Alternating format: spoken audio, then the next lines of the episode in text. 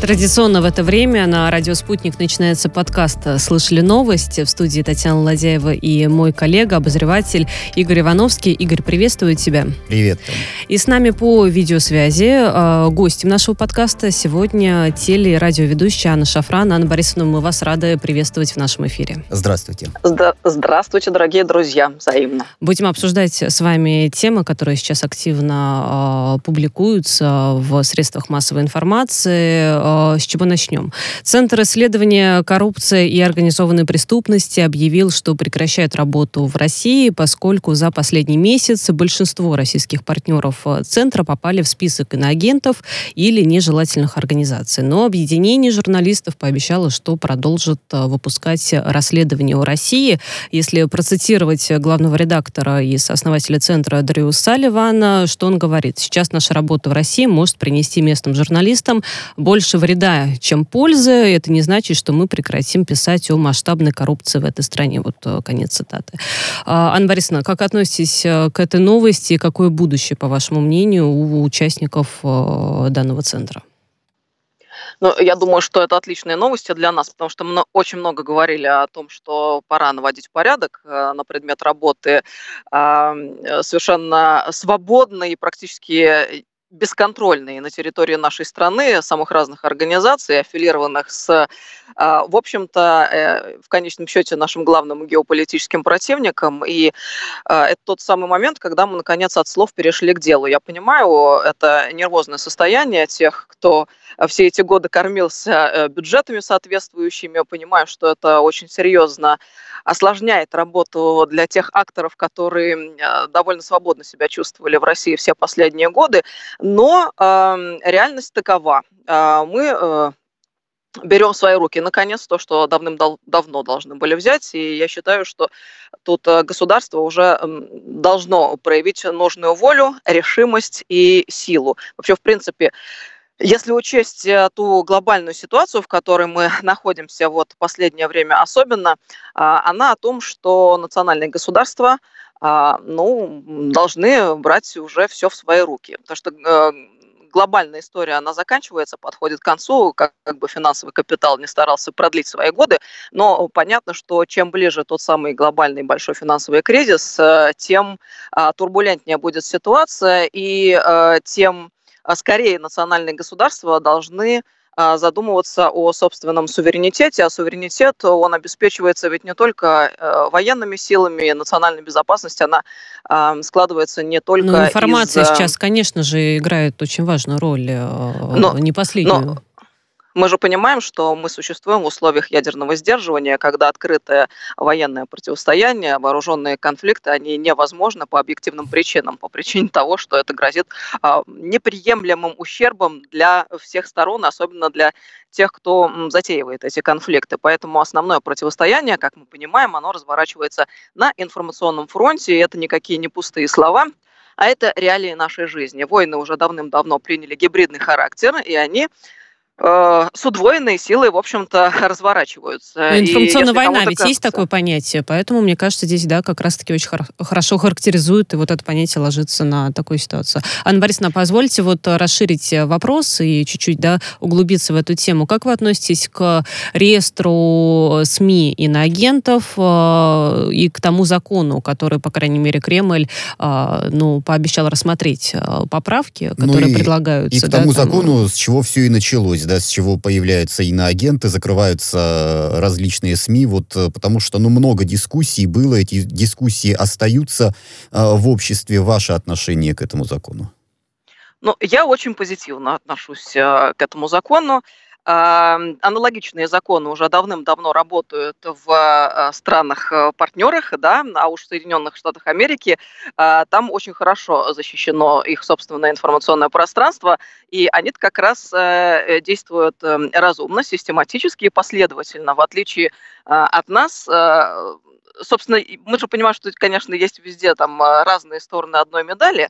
Мы до текущего момента были, ну, одной из самых демократических и свободных стран, и продолжаем ей оставаться. Собственно, если посмотреть на наше инфополе, я э, глубоко убеждена в том, что я говорю. Я считаю, что э, мы и, и есть одна из самых свободных стран, и продолжаем оставаться, и должны за собой этот статус закрепить, но это вовсе не означает того, что а, мы не должны себя защищать именно в условиях а, той самой гибридной войны, потому что это же не преувеличение и не фигура речи. Я совершенно убеждена, что Третья мировая война, она уже идет. Просто в силу причин, которые я уже озвучила, она разворачивается иными способами. И мы понимаем, что противостояние, оно э, в инфополе разворачивается и э, в киберпространстве. И понятно, что там нанесение ударов по критической инфраструктуре, вот, э, если говорить о киберпространстве, оно чревато самыми жесточайшими последствиями, потому что э, таким образом можно отключить, в общем, целый ряд критических для государства сфер, да, ну, вот, например, там банки возьмем, а, и, в общем-то, все остановится. То же самое можно сказать про образование, про медицину и так далее и тому подобное.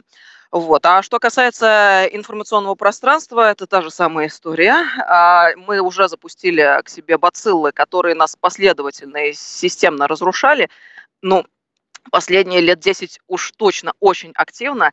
И э, вот э, наблюдался, с моей точки зрения, такой парадокс. Э, в поле, на земле, на местах – Э, люди э, вполне осознавали, что происходит, и довольно адекватно смотрели на вещи. Более того, люди устали от того беспредела, который в инфополе у нас творится, от безнаказанности, а, тех э, акторов, которые совершенно откровенно, беспардонно, нагло и цинично, например, плевали в нашу историю, в нашу культуру, на наши традиции. Ну, то есть контроль э, обществу... должен быть более жестким за такими э, ситуациями. Конечно. То есть они предлагали каждый раз обществу утираться. Ну, то есть мне, например, совершенно неприятно в подобном положении находиться. Почему я, гражданин своей страны,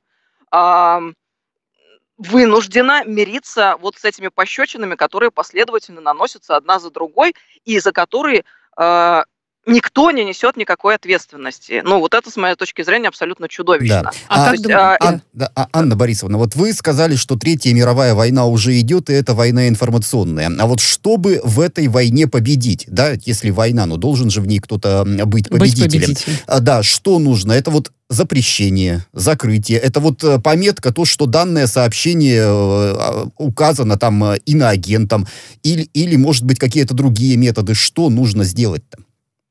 Но я думаю, что здесь необходим, конечно же, целый комплекс мер. И понятно, что однобокими или односторонними мерами мы э, вопросы, проблемы совершенно не решим. То, что запретительные меры нужны, это безусловно факт. Э, вообще, в принципе, невозможно решить, с моей точки зрения, ни одну проблему, вот такую серьезную, э, без запретительных мер. И мы только что их с вами обсудили. И, кстати говоря, на, насчет того, чтобы маркировать материалы иноагентами, а, я абсолютно согласна. Мне кажется, это очень правильно. Вот заметьте, у нас соответствующий закон был принят в стране еще несколько лет назад, и я с интересом периодически заходила на эти СМИ, э, чтобы проверить, ну, как маркируются они, маркируют они сами себя или не маркируют. Вы пробовали это сделать, друзья? Я... Зачем Роскомнадзор, когда есть Анна Борисовна? Будет проверять. Нет, вот я, я зашел на несколько сайтов, и прям вот крупно было написано, что да, это сообщение подготовлено средством ну, в последнее время действительно всегда, мне кажется, маркируют, потому что очень жесткий контроль за этим. Вот, а я э, проверяла это, помню, и два года назад, и год назад.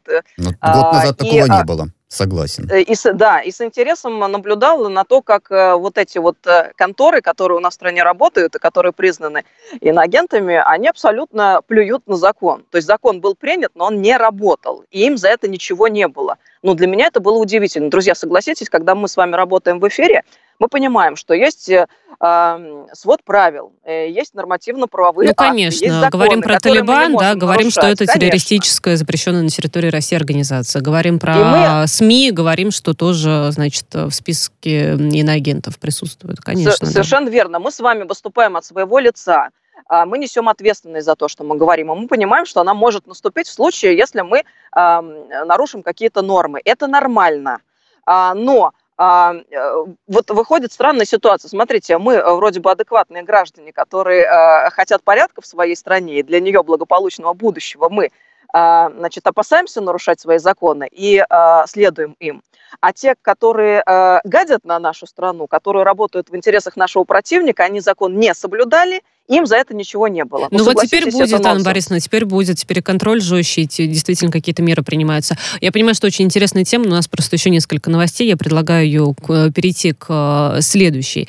Про Михаила Ефремова э, вновь журналисты тоже пишут, в связи с чем, э, что не стали менять ему приговор после оценки его пользы для общества. Вот такая есть формулировка. Защита Ефремова настаивала, что у него слабое здоровье, сам актер тоже жаловался, что в колонии у него обострилась астма, но прокурор э, высказался против смягчения, смягчения приговора, именно обосновав тем, что а, в связи с ухудшением а, состояния здоровья а, Ефремов не может быть полезен обществу. Мы, конечно же, правовую оценку данной ситуации, мы не юристы, мы давать не можем, но вот с человеческой точки зрения, как вам кажется, если у человека действительно есть ухудшение здоровья, когда он находится ну, в местах лишения свободы, является ли это поводом для смягчения приговора, может быть, некого пересмотра, тем не менее, дела?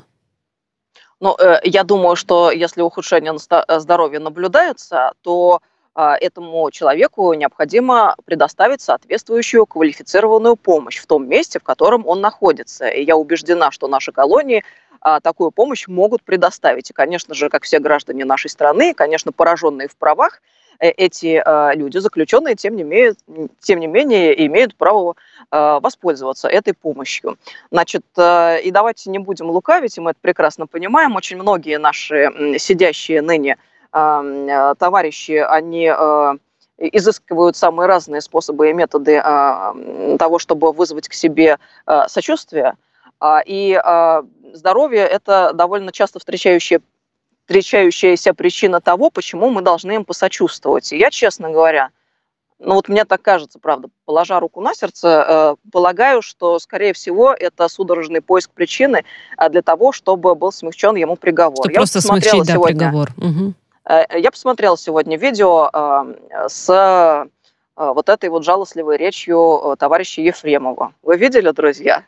Я специально посмотрела, чтобы вот э, убедиться самой, потому что одно дело, когда мы читаем текст, то, что он сказал, другое дело, когда мы видим, как это было сказано. Видим лицо, слышим интонации голоса. А, это очень важно. Вы не И, поверили? А, а, ну вот это как Станиславский, понимаете, не угу. верю. Угу. Он ведь в принципе-то вот по-честному-то хороший актер, конечно, надо отдать должное. И э, по большому счету, если бы захотел, мог бы сыграть лучше но он по какой-то причине, совершенно непонятной мне, этого не сделал. Вот э, э, это загадка действительно. Почему он не сыграл, когда мог бы? Теоретически. То же самое, помните, когда его только взяли, и вот это знаменитое ну видео вот, с его вот, признанием. Да, только, только хотел сказать, что вот даже не само происшествие, хотя оно, конечно, оно ужасно, но вот э, то, что он сначала раскаялся, а признавал свою признавал вину. свою вину, да, а через день то ли адвокат ему нашептал, то ли что он полностью сменил не, но свои здесь показания. человек находится в стрессе, как ни крути, и, ну, конечно же, стресс, он может стресс, э, стрессом, себя по-разному вести вот иногда. Если мы вспоминаем то первое обращение, то страна-то Ефремову поверила. Она Конечно. поверила в его искренность. А то, что произошло после, это вызвало еще, еще один дополнительный шок. Я вот к чему веду, то что... А, а... А, я, а я прошу прощения, можно ремарку небольшую? А, страна поверила, да, я посмотрела то его видео, тоже он плохо сыграл, вот прям плохо, понимаете, а я не поверила. Вот реально... А может быть не играл, понимаете? Дело-то в том, что, может быть, здесь он не играл как раз-таки. Нет, у меня ощущение, что был написан и продуман заранее текст, по крайней мере, тезисы, как это делается, да, тезисы были, и а, явно было видно, что было несколько положений, которые ему предложили озвучить. И он их озвучил, но озвучил, с моей точки зрения, неубедительно. Мне это было мерзко, честно говоря, смотреть. Ну, ну вот я какая-то часть населения тогда. действительно поверила. А как вы относитесь вот к формулировке здесь оценка пользы обществу? Вот как вы ее понимаете с точки зрения э, прокурора? Ну, э, вообще мне нравится, как это сформулировано. Я уж не знаю с точки зрения юридической, насколько это обоснованно имеет место быть. И, Потому что, мне кажется, это не, не может быть объективной, вот, такое, вот такая да, вот оценка да. пользы общества не может быть объективной. А, а, я тоже а, э, вот э, рационально мысля понимаю, что, в принципе, формулировка до такой степени размытая, под нее, в принципе, столько всего может подпасть, что как бы это не коснулось эм, тех людей, которые, в общем-то, добропорядочные, хорошие граждане, но, но не приносят могут пользу. в какую-то, да, попасть в неприятную для них ситуацию. То есть а, э, я все-таки за то, чтобы а, закон а, работал абсолютно четко, понятно и недвусмысленно. То есть э, с точки зрения эмоциональной, чисто по-человечески, мне нравится, что наконец-то, ну просто вещи хоть как-то называются своими именами, потому что, согласитесь, друзья, мы в последнее время с вами так привыкли к э, этому лицемерию, и цинизму, которым просто заполонено все информационное пространство у нас, когда черное называют белым, белое черным, что мы отвыкли от каких-то простых человеческих фраз. А вот э, если отбросить в сторону э, все формальности, да, и э, просто посмотреть на эту фразу, не приносят пользу обществу. А разве это не так? А он что, приносит какую-то пользу? Да нет, он только вредит обществу. Ну, как раз он... только здесь проблема в том, что очень большое количество людей может э, попасть э, под э, такую формулировку. Да, я, я с вами здесь совершенно согласна. Это я с вами просто рассуждаю о том, угу. что ситуация, в которую мы с вами попали, вот эта постмодернистская, она, видите, до какой степени докручивает ситуацию, что мы, с одной стороны, формально не соглашаясь, понимая, что это открывает такие очень, очень большой простор для творчества соответствующим товарищам, одновременно не можем не отмечать, что а, вот душа просит э, какой-то честности и правды, вот, знаете, может быть, которой которая была порою э, в лучших образцах советского кинематографа. Знаете, ну, будем, прям... будем надеяться, что, может быть, что-то поменяется тогда. Ну что, надежда умирает последней. Анна но, Борисовна... но согласитесь, я, я прошу прощения, можно я вот здесь э, договорю, извините, ради бога. А, вы понимаете, э, насколько у нас атрофировалось а, адекватное отношение к жизни, что в тот момент, когда судили Ефремова и его адвокаты а, вымачивали очередные, отмачивали финты, вот придумывали разных свидетелей, их какие-то э, сумасшедшие там доводы э, и так далее и тому подобное, мы-то по большому счету, согласитесь, даже уже и не удивлялись, потому что это стало неотъемлемой частью нашей жизни, вот этот оксюмарон. Но с этим надо кончать, у нас ну, абсолютно больное инфополе.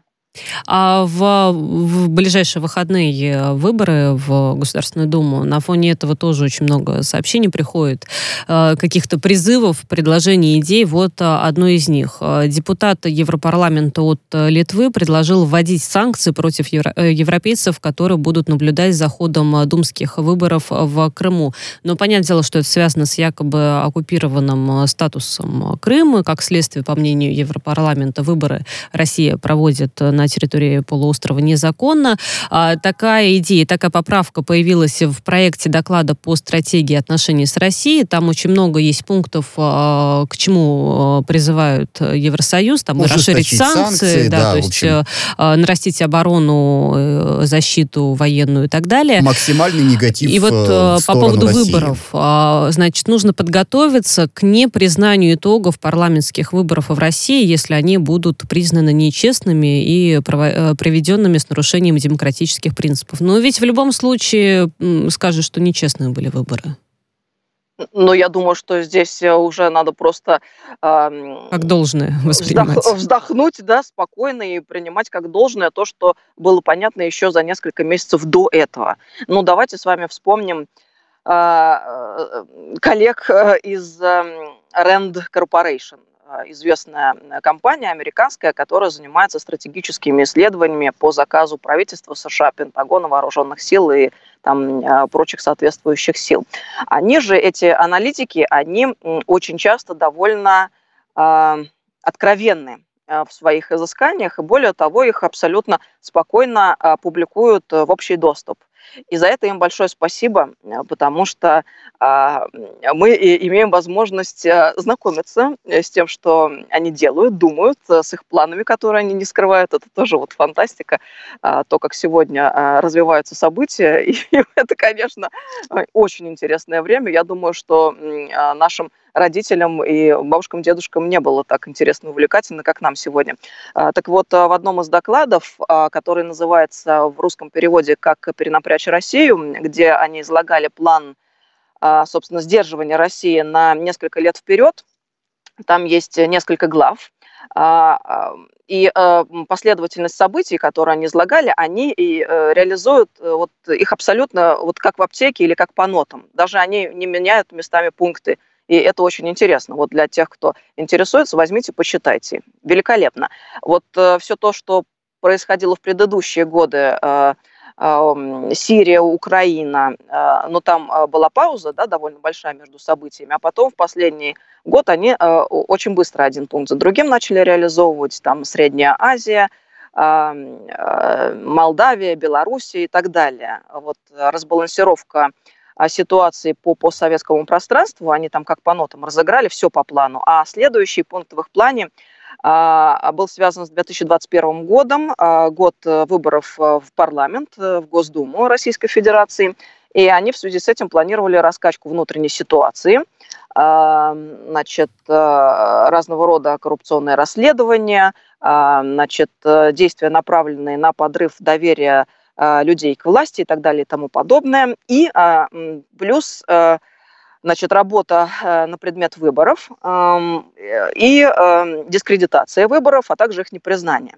А плюс, э, вот если пристально следить за событиями э, и общаться с соответствующими специалистами, то можно было заметить, как э, бюджеты на это начали поступать в соответствующие структуры, которые реализовали эти планы на территории нашей страны еще с декабря прошлого года, то есть 2020 года. То есть деньги уже начали Ну, то есть это, да, весьма, весьма давняя история. Анна Борисовна, у нас очень э, небольшое количество времени остается. Можно вот по этой теме завершающий вопрос. А как думаете, у нас э, скоро наступит наступит, может быть, тот момент, и наступит ли он, что вместе с новостями про выборы не будет э, новостей о том, что вот вмешались э, в выборы чужой страны? Ну, или иное как Только, угу. как только Соединенные Штаты Америки окончательно погрузятся в свой внутренний конфликт, который у них уже развивается такой с а, ну тогда им силой, будет не до России, видимо. И, в, в им точно момент. будет не до России.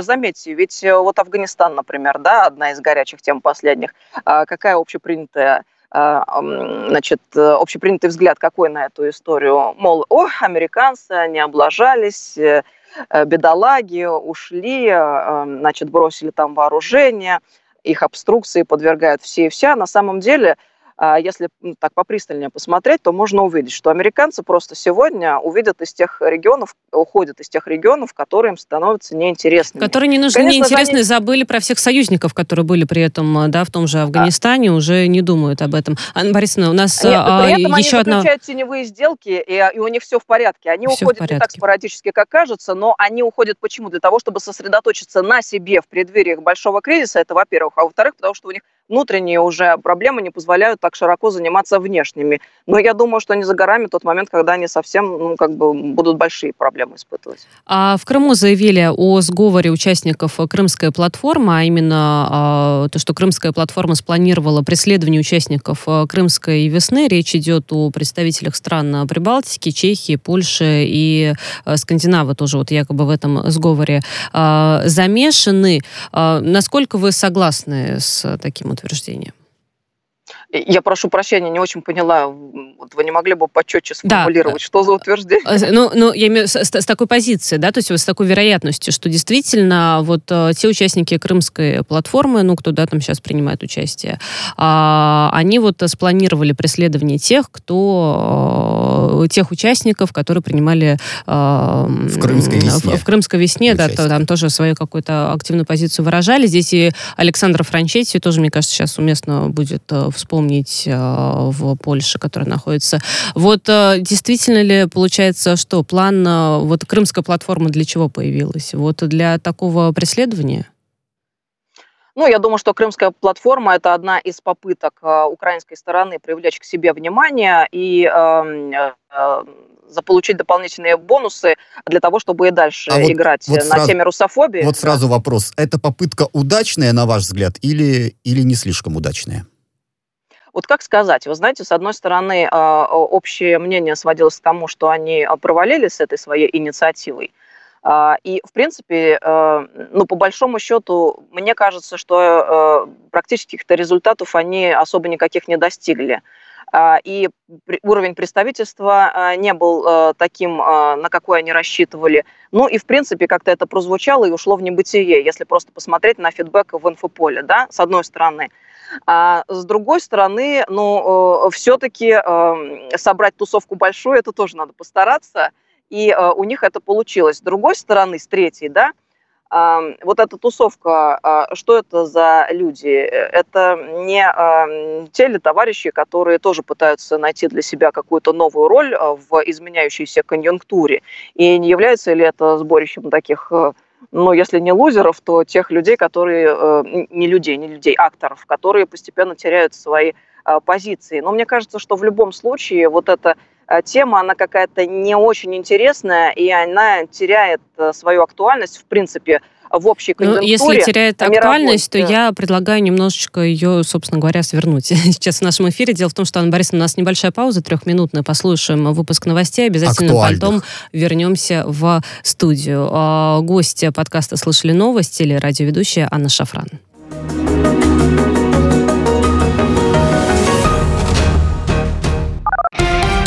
Радио «Спутник». Новости студии Дмитрий Михеев. Здравствуйте. МИД Чехии пока не ответил на запрос посольства России в Праге об основании и причинах задержания в воскресенье в аэропорту Праги гражданина России Александра Франчити. Об этом сообщили РИА Новости в российской дипмиссии. По данным СМИ, россиянин был задержан в аэропорту Праги на основании выданного Киева международного ордера на арест.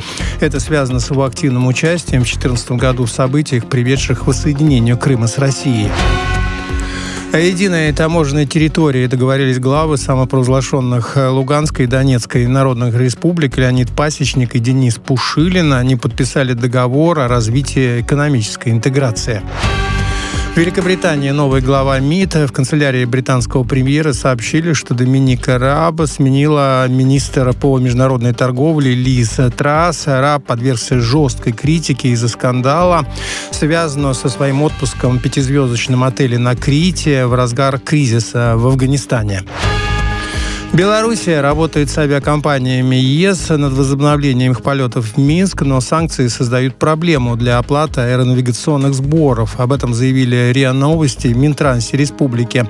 Ранее некоторые СМИ сообщили, что европейские авиакомпании сделали вид, что конфликт между ЕС и Белоруссией улажен, и без лишней огласки в прессе уже с сентября начинают полеты в Минск.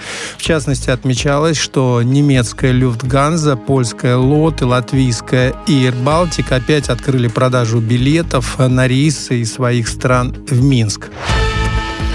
Эстония э, просит разрешения у Евросоюза вырабатывать электричество на своих станциях. Спутник сообщает, что министр экономики Тави Ас направил Еврокомиссии письмо с просьбой отменить квоты на выбросы СО2.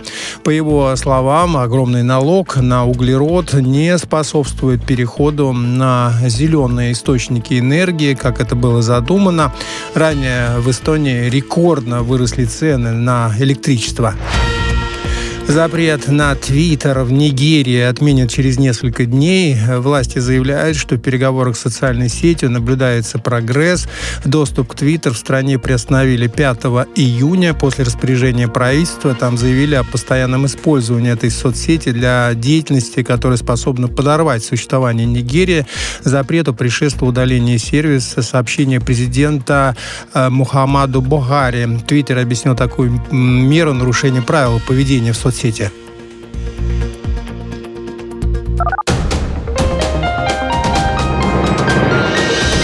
Следующий выпуск на «Спутнике» через полчаса.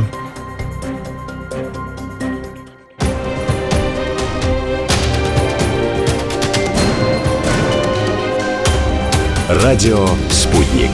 Говорим то, о чем другие молчат. Вчера по телеку видела. Мне тут по телефону сказали. В соцсетях только обсуждают, что... И так десятки раз каждый день. В эфире «Радио Спутник». Всегда правильный ответ на вопрос. Слышали новость?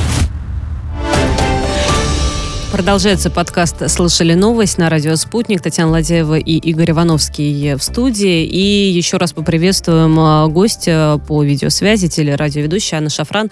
Анна Борисовна, еще раз здравствуйте. Здравствуйте. Здравствуйте, друзья. А в Соединенных Штатах призвали поставить на Украину две тактические системы ПРО «Железный купол» для защиты от России. Об этом сообщает американская пресса. И вот у моего коллеги есть в связи с этим а, насущный вопрос. Я просто прочитал формулировку, и вот э, Комитет по делам вооруженных сил представил вариант законопроекта об обороне на 2022 год, и согласно ему Пентагон должен, внимание, предоставить отчет с вариантами, предполагающими потенциальную продажу или передачу Киеву существующих систем. Вот э, сама формулировка «варианты», предполагающие потенциальную продажу и так далее. А так ты далее. что, не привык, что новости обычно именно такие приходят? А, мне просто вот мне просто вот что интересно. На Украине-то наверняка эту новость воспримут как э, Пентагон готов нам продать э, или подарить там систему. Подарить, подарить. Подарить системы вооружения. А на самом деле это вот та, такая обтекаемая формулировка, за которой ничего не скрывается, и эта формулировка встречается все чаще и чаще. Вот э, вопрос первый, почему такая формулировка возникает? Это потому, что американцы на самом деле ничего не хотят дарить или продавать. И вопрос второй, ну насколько вот эти две э, системы могут как-то повлиять на взаимоотношения, изменить расклад сил или это капля в море? Но мне очень нравится, как оптимистично мыслят американцы на предмет того, что они могут что-то продать Украине, а Украина может что-то купить и за это заплатить. Ну, поэтому стороны, говорим, подарить, стороны... подарить. Тут или-или не стоит ведь. Да, а с другой стороны, наверное, это должно потешить самолюбие украинского киевского истеблишмента. Если кто-то думает, что они что-то могут купить, заплатив за это деньги, значит, э, наверное, не все потеряно, как бы, и э, им кажется, что кому-то кажется, что они что-то могут. Хотя на самом деле абсолютно обнищавшая, к сожалению, страна, э, которая катится по наклонной. И в этом смысле можно только посочувствовать украинскому народу. Я здесь, кстати говоря, абсолютно не э, злорадство, мне искренне жаль э, вот просто простых украинцев. У меня у самой родственники там на Украине живут, и, к сожалению, я вижу, как там ну, действительно падает уровень жизни и э, вообще э, становится некомфортно жить, а в некотором э, смысле даже опасно, потому что вот у меня один родственник довольно преклонного возраста, а, э, вынужден был просто переехать в Россию. Почему? Потому что он жил в Одессе и, а, в общем, исповедовал коммунистическую идеологию ну, в силу своих лет, э, да, а, и к нему в один прекрасный момент просто пришли с обысками. Ну, представьте себе, человек, да, к 80 Без повода, годам, получается. А, ну, ну, практически без повода, да. Ну, вот э, он не скрывал своих взглядов. И в какой-то момент, мы помним, когда там начались чистки, э, вот э, ну, стало там совсем э, некомфортно жить. Более того, человек просто ни за что, за убеждение, при том, что ничего не делал, мог попасть за решетку. В таком, еще раз повторюсь, преклонном возрасте. И вот когда тебе уже к 80, ты вынужден менять просто все, место жительства, соответственно, круг общения, работу, переезжать на новое место. Ну, согласитесь, это совсем не, не, ну, не конечно, то будущее, это... которое хотелось бы нам и своим э, родным, друзьям, близким и так далее.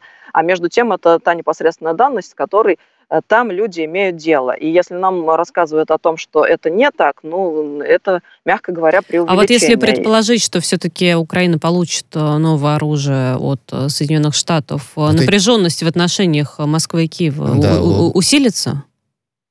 Ну, э, я думаю, что вряд ли нам это может э, сильно понравиться, согласитесь, да? Ну, конечно. Но э, с другой стороны, это же собственный выбор Украины, как играть на этом поле. И наш президент неоднократно уже довольно однозначно высказывался на эту тему. Если вдруг какие-то поползновения силового порядка значит, будут предприняты украинской стороной, значит, станет вопрос о государственности этой территории.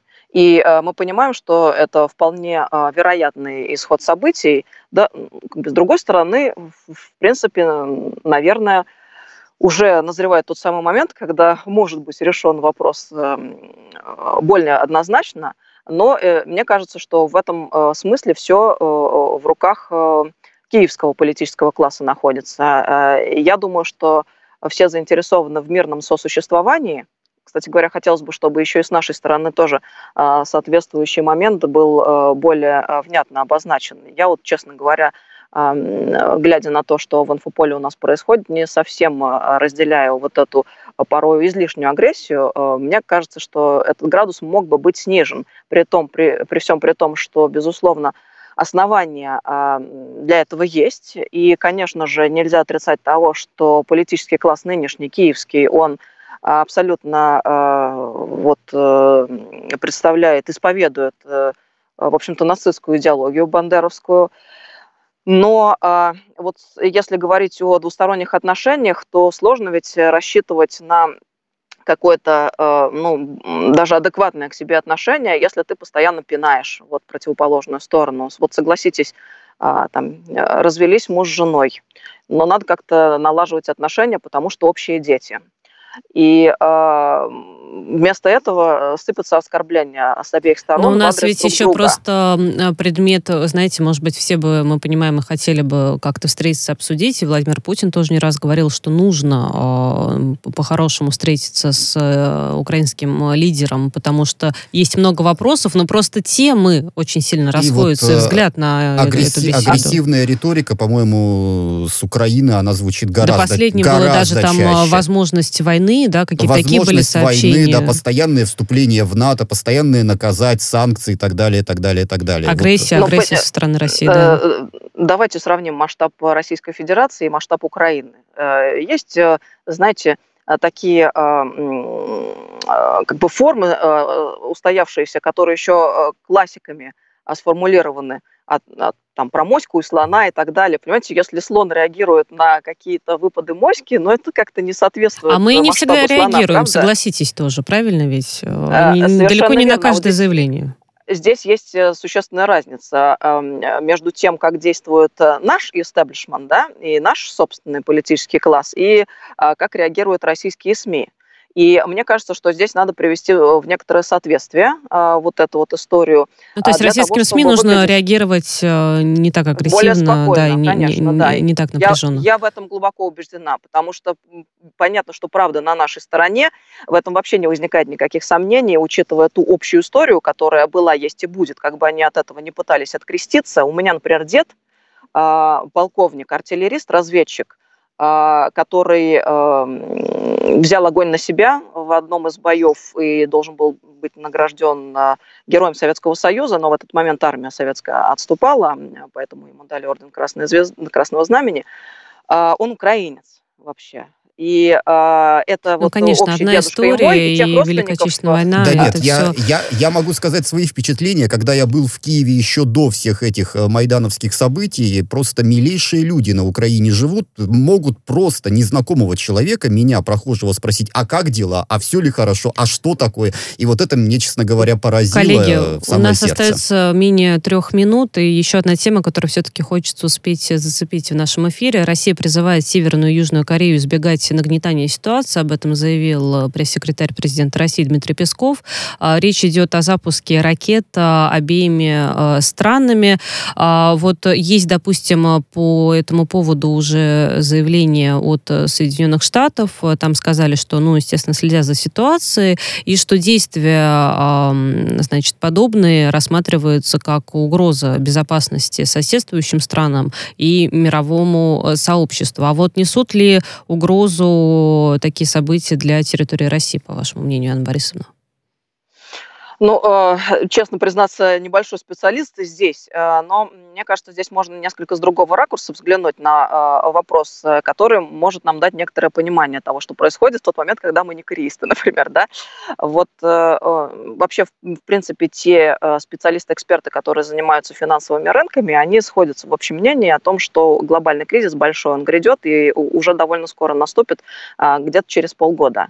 И это то время, когда очень многие проблемы ну, просто отойдут на а, второй план э, в силу абсолютно объективных, э, я бы даже сказала, биологических причин. То, что надо просто будет выживать и думать о том, как э, перестраиваться и выживать в складывающихся довольно непростых условиях. И мне кажется, что вот этот момент, он многие точки напряжения снимет. Что где-то, конечно, будут возникать э, э, новые проблемы с целью отвлечь внимание да, от, существующих, от существующего положения вещей, а что-то будет снято. Я думаю, что это примерно из этого ряда, вот та новость, которую вы только что обозначили, ну, скорее всего, так. Честно говоря, если вот применительно к России рассуждать об этом, я думаю, что вряд ли это может быть наша головная боль. Ну, призыв не нагнетать э, ситуацию все равно есть. Я буквально двумя строчками напомню,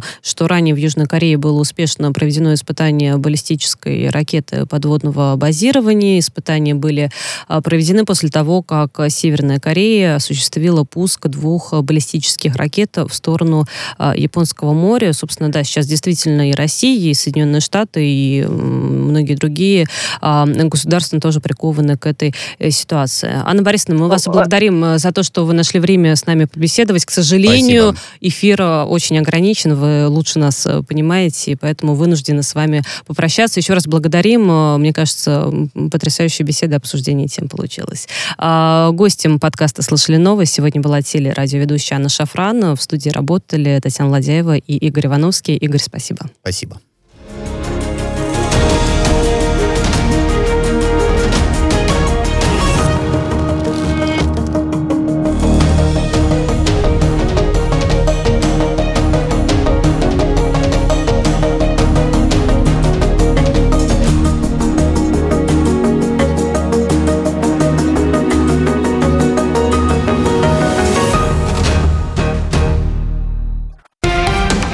Радио «Спутник». Новости студии Дмитрий Михеев. Здравствуйте. МИД Чехии пока не ответил на запрос посольства России в Праге об основании и причинах задержания в воскресенье в аэропорту Праги гражданина России Александра Франчити. Об этом сообщили РИА Новости в российской дипмиссии. По данным СМИ, россиянин был задержан в аэропорту Праги на основании выданного Киева международного ордера на арест. Это связано с его активным участием в 2014 году в событиях, приведших к воссоединению Крыма с Россией. О единой таможенной территории договорились главы самопровозглашенных э, Луганской и Донецкой народных республик Леонид Пасечник и Денис Пушилин. Они подписали договор о развитии экономической интеграции. В Великобритании новый глава МИД в канцелярии британского премьера сообщили, что Доминика Раб сменила министра по международной торговле Лиз Трасс. Раб подвергся жесткой критике из-за скандала, связанного со своим отпуском в пятизвездочном отеле на Крите в разгар кризиса в Афганистане. Белоруссия работает с авиакомпаниями ЕС над возобновлением их полетов в Минск, но санкции создают проблему для оплаты аэронавигационных сборов. Об этом заявили РИА Новости в Минтрансе Республики. Ранее некоторые СМИ сообщили, что европейские авиакомпании сделали вид, что конфликт между ЕС и Белоруссией улажен, и без лишней огласки в прессе уже с сентября начинают полеты в Минск. В частности, отмечалось, что немецкая Люфтганза, польская Лот и латвийская Air опять от открыли продажу билетов на рейсы из своих стран в Минск. Эстония э, просит разрешения у Евросоюза вырабатывать электричество на своих станциях. Спутник сообщает, что министр экономики Тави Ас направил Еврокомиссии письмо с просьбой отменить квоты на выбросы СО2. По его словам, огромный налог на углерод не способствует переходу на зеленые источники энергии, как это было задумано. Ранее в Эстонии рекордно выросли цены на электричество. Запрет на Твиттер в Нигерии отменят через несколько дней. Власти заявляют, что в переговорах с социальной сетью наблюдается прогресс. Доступ к Твиттер в стране приостановили 5 июня после распоряжения правительства. Там заявили о постоянном использовании этой соцсети для деятельности, которая способна подорвать существование Нигерии. Запрету предшествовало удаление сервиса сообщения президента э, Мухаммаду Бухари. Твиттер объяснил такую меру нарушения правил поведения в соцсети соцсети.